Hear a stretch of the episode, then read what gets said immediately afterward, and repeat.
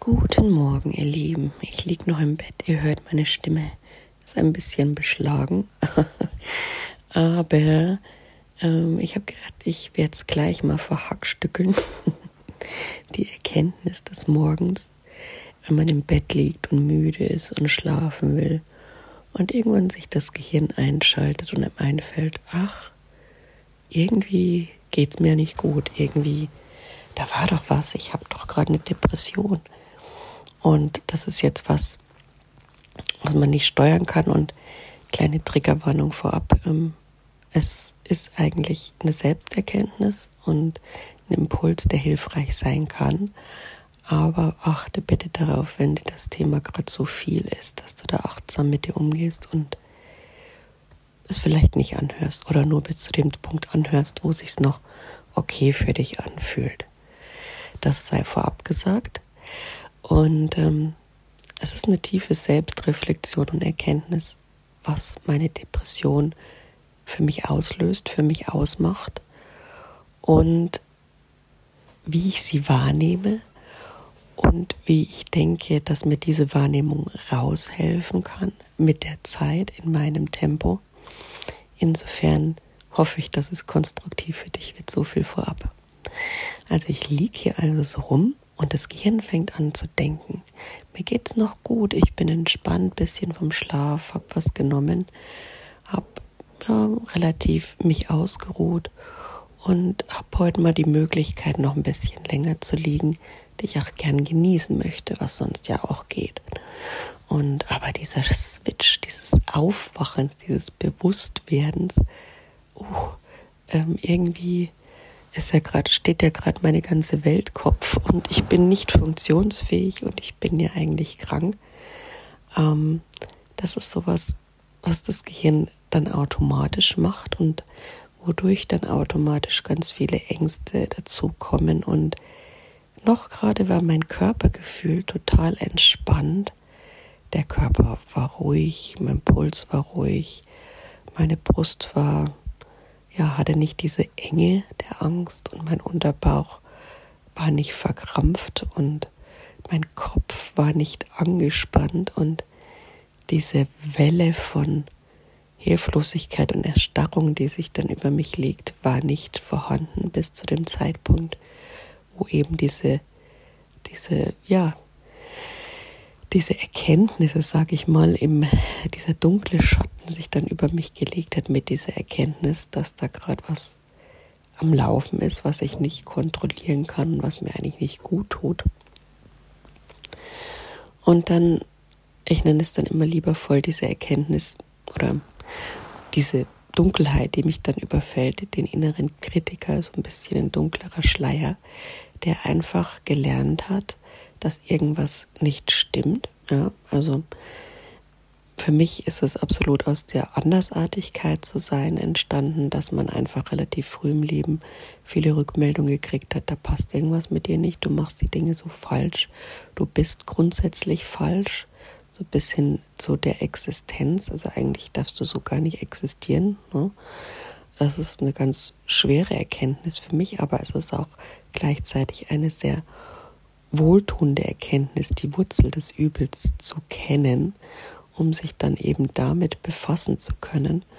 Und es ist gerade sehr spannend, das ist so ein absoluter Prozess der Bewusstwerdung in mir, diese tiefe Reflexion, das alles so zu beobachten, manchmal mit einer gewissen, aus einer gewissen Metaperspektive, mit einer gewissen Distanz und manchmal wie ich gerade gesagt habe, wenn dieser Schleier sich runterlässt, hänge ich da so tief drin, dass ich mich da auch nicht mehr rauskämpfen kann. Und das ist für mich der Punkt, wo mein Nervensystem ähm, sich nicht mehr regulieren kann, wo ich meine Selbstregulation aufgrund der Tatsache, dass ich das nicht ja früher in meiner Regulation unterstützt wurde, dass ich das nicht beigebracht bekommen habe und dass ich das jetzt im Endeffekt nachreifen und nachlernen darf, ähm, ist es einfach so eine Sache, die das Nervensystem noch nicht kann und mein System. Und jetzt, wie gesagt, ist der innere Kritiker immer versucht, an diesem Punkt dann in die Selbst, Selbstaufgabe zu verfallen und dann sage ich immer, hey, Moment, gerade wo ich das Bewusstsein noch habe, ähm, experimentiere ich gerade noch ein bisschen und sage, du stopp. Ähm, ihn wegdrängen geht nicht an der Stelle, habe ich versucht, also in den Widerstand zu gehen und zu sagen, ich möchte diese Gefühle jetzt nicht. Mir ging es gerade noch so gut, äh, scheiß drauf, ich möchte schlafen auf gut Deutsch, ähm, ich möchte mich ausruhen, ich will dieses Gefühl nicht, was willst du überhaupt hier? Das funktioniert für mich überhaupt nicht, dann komme ich dann noch mehr in die, ja, in die Ablehnung meiner selbst und ähm, es entsteht mehr im Körper innerer Druck, Verspannung, Verkrampfung und ähm, ja auch so eine emotionale Erstarrung und eine emotionale Selbstablehnung und Deswegen muss ich da, habe ich für mich gelernt, anders vorzugehen, habe ich ja schon mal in meiner letzten Podcast erzählt. Ich schaue mir also an, wer da gerade redet in mir und das ist eindeutig die innere Stimme meines Kritikers, was für mich so aus der Erziehung resultiert, also die Stimme so meiner Eltern ähm, und schaue da einfach genau hin und sag, du, ich höre dich, ich sehe dich, weil der will meistens nur gesehen werden, wie alles in mir, wie wir alle gesehen werden wollen mit allen unseren Anteilen, unseren Eigenheiten, unseren Eigenschaften. Und wir wollen auch nicht immer nur, dass das Schlechte gesehen wird, sondern auch das Gute. Und wir wollen einfach gesamtheitlich wahrgenommen werden. Und genauso geht es allem, was in uns ist. Und es wegzudrücken, wie gesagt, erhöht meistens den Druck. Und ähm, für mich sage ich, ich muss da gar nicht so viel machen. Das ist auch so eine Erkenntnis. Es geht nicht immer darum, viel zu tun und, und sich da mega rein zu stressen. Im Gegenteil, mir reicht meistens so ein kleines Ich sehe dich. Damit ich so ein bisschen hineinspüre in den Körper mit einer tiefen, bewussten Atmung und das ganze System wieder ein bisschen runterfährt, ruhiger wird. Dann sagt sich der innere Kritiker, ah, okay, ich werde gesehen. Sie nimmt mich wahr.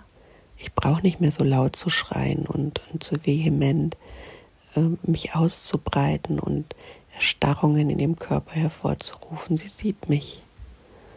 Und ja, so versuche ich Schritt für Schritt bisschen in die liebevolle Kommunikation mit ihm zu gehen und zu sagen, hey, es ist okay und du bist okay, aber lass mir bitte auch Raum für andere Empfindungen. Ich habe nämlich noch so viel mehr auf Lager. Ich habe sehr wohl Fähigkeiten, damit umzugehen. Die sind vielleicht noch nicht frühkindlich entstanden und deswegen auch noch nicht so fest in meinem Nervensystem verdrahtet. Und ich vergesse dann in solchen Situationen, wenn du mit deinen uralt zementierten Glaubenssätzen dann da aufkommst, aber sie sind da und sie dürfen wie eine wundervolle Blume, die lernt zu blühen, ja, dürfen die einfach da sein und sich entfalten und entwickeln. Und ich liebe dieses, auch dieses Gleichnis im, im Buddhismus mit dem Lotus, der aus dem Schlamm hochwächst, der ein Samen, der im Schlamm eingebettet ist und sich da langsam so durchhangelt durch die dreckigen, dunklen Schlamm, vielleicht ungemütlich, aber der nicht aufgibt und dem Licht emporwächst, ja, und äh, dann wunderschön ist und, und sich entfaltet.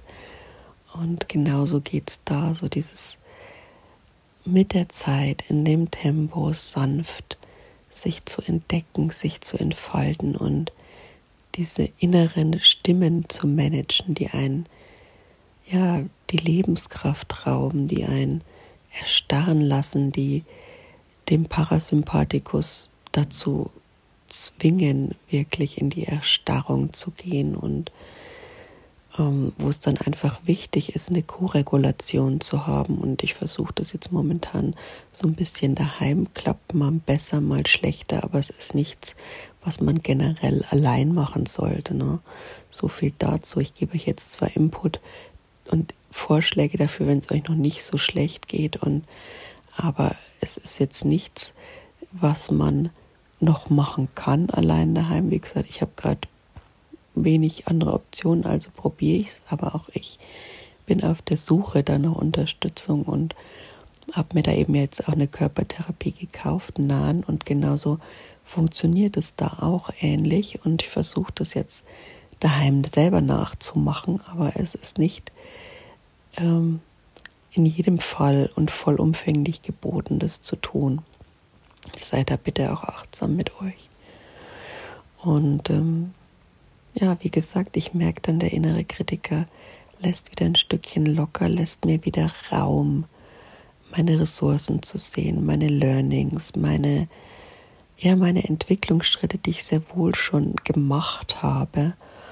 Und das Licht, wie der Lotus, der eben aus dem Schlamm emporwächst, wird wieder sichtbar und die Depression gibt mir wieder etwas Ruhe oder dieser Schleier lichtet sich, so dass ich dann auch aufstehen kann und jetzt gerade so das Gefühl habe, ey, ich komme wieder raus aus dem Bett.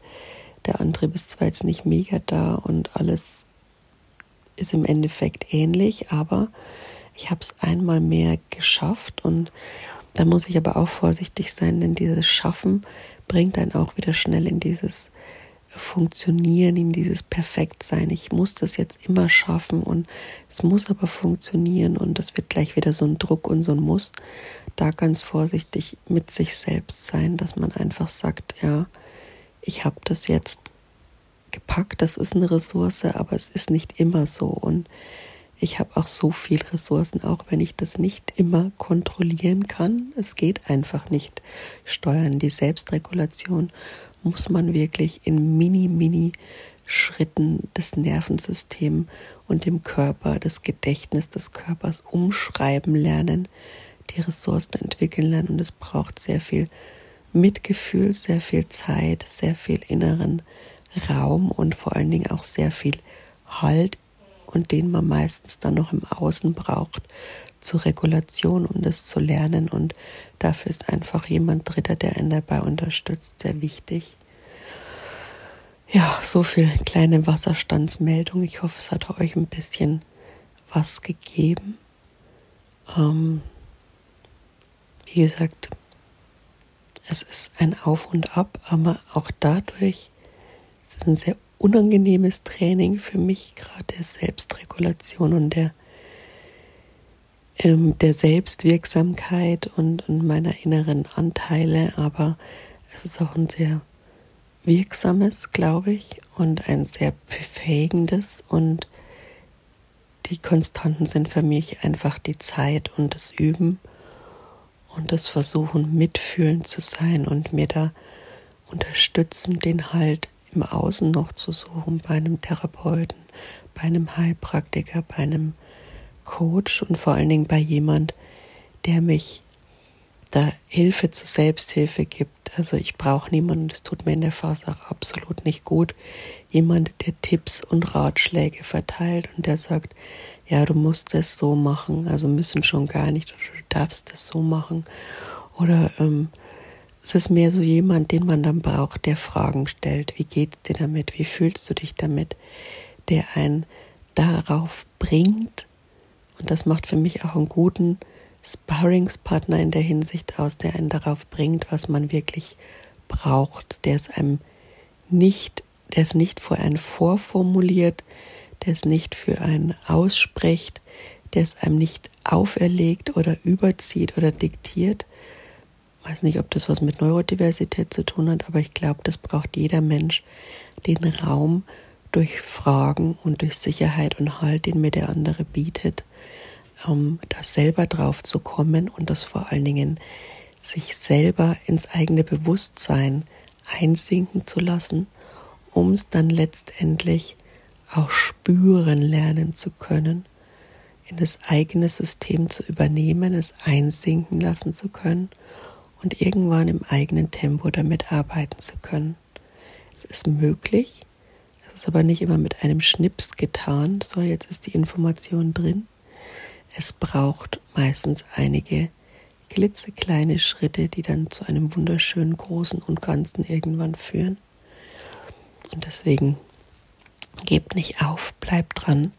ihr habt viele Ressourcen und ähm, holt euch die Unterstützung und vertraut, auch wenn es gerade nicht möglich ist. Es geht mir genauso.